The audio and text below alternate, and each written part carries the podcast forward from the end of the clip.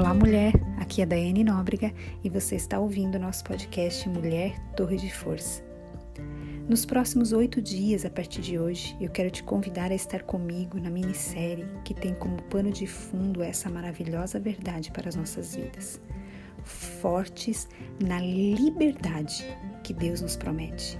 E hoje nós vamos iniciar com o tema Liberta do Pecado.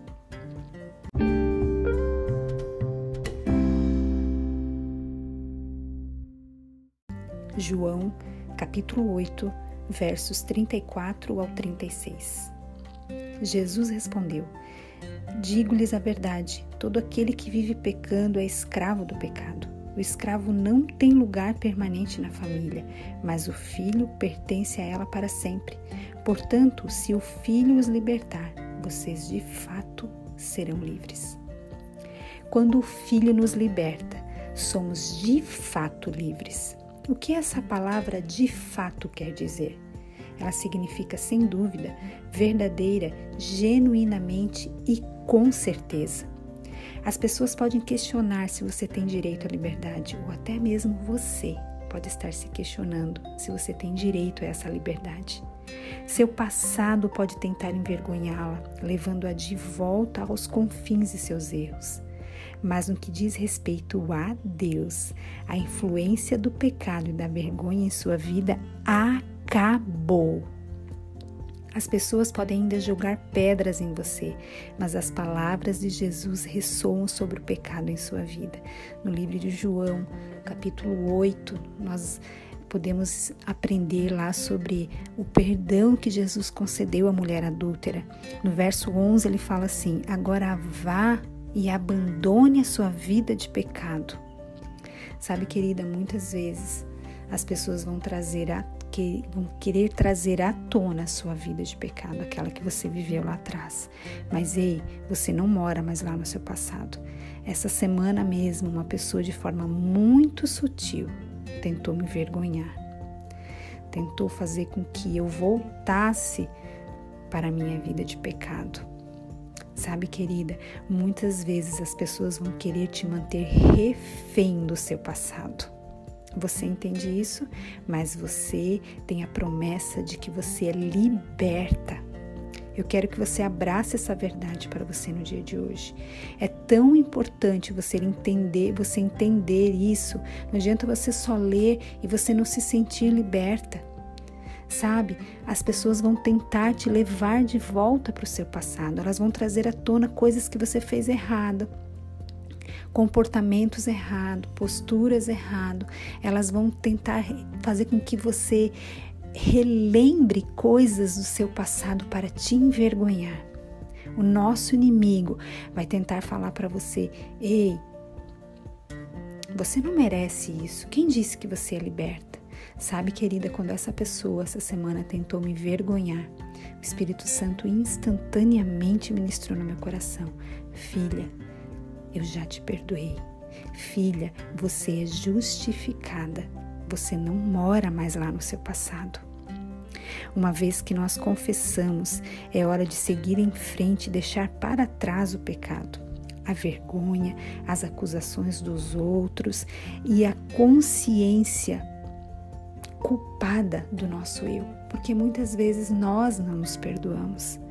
À medida que saímos das nossas trevas para a luz do Senhor, somos fortalecida para ir, para seguir adiante e não pecar mais. Se Deus diz que você não está condenada, você está livre para andar nessa verdade. Nós precisamos entender, nós precisamos aceitar o que Deus está dizendo para a nossa vida nesse assunto de condenação. Você não pode confiar em seus sentimentos, porque eles vão mentir para você. Nunca nos sentiremos justas, porque em nós mesmas não há retidão. Não somos a justiça de Deus por meio de nossas obras, ou nosso comportamento, as nossas ações, nossas palavras, mas somente em Cristo. Ele nos habilita a afastar-nos das falhas e dos erros do passado e a seguir em frente. Lá no livro de Isaías, no capítulo 43, deixa eu só pegar aqui para você. Isaías, capítulo 43, no verso 18, diz assim, ó. Deixa eu ler aqui para você. Olha que coisa mais linda isso daqui. Isaías 43, verso 18.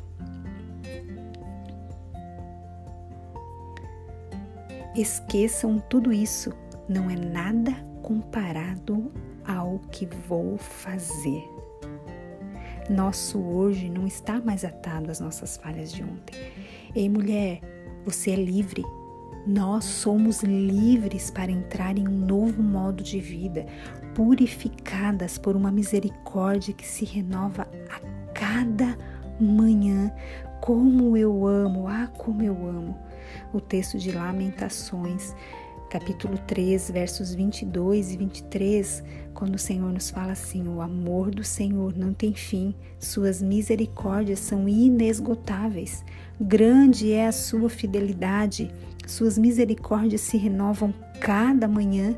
Tem uma outra versão que fala assim: as misericórdias do Senhor são a causa de não sermos consumidas, porque as suas misericórdias não têm fim, novas são cada manhã. Grande é a tua fidelidade. Ó oh Deus, como você é lindo, porque nós somos libertas do pecado. Ei, mulher, você não precisa mais viver debaixo de condenação.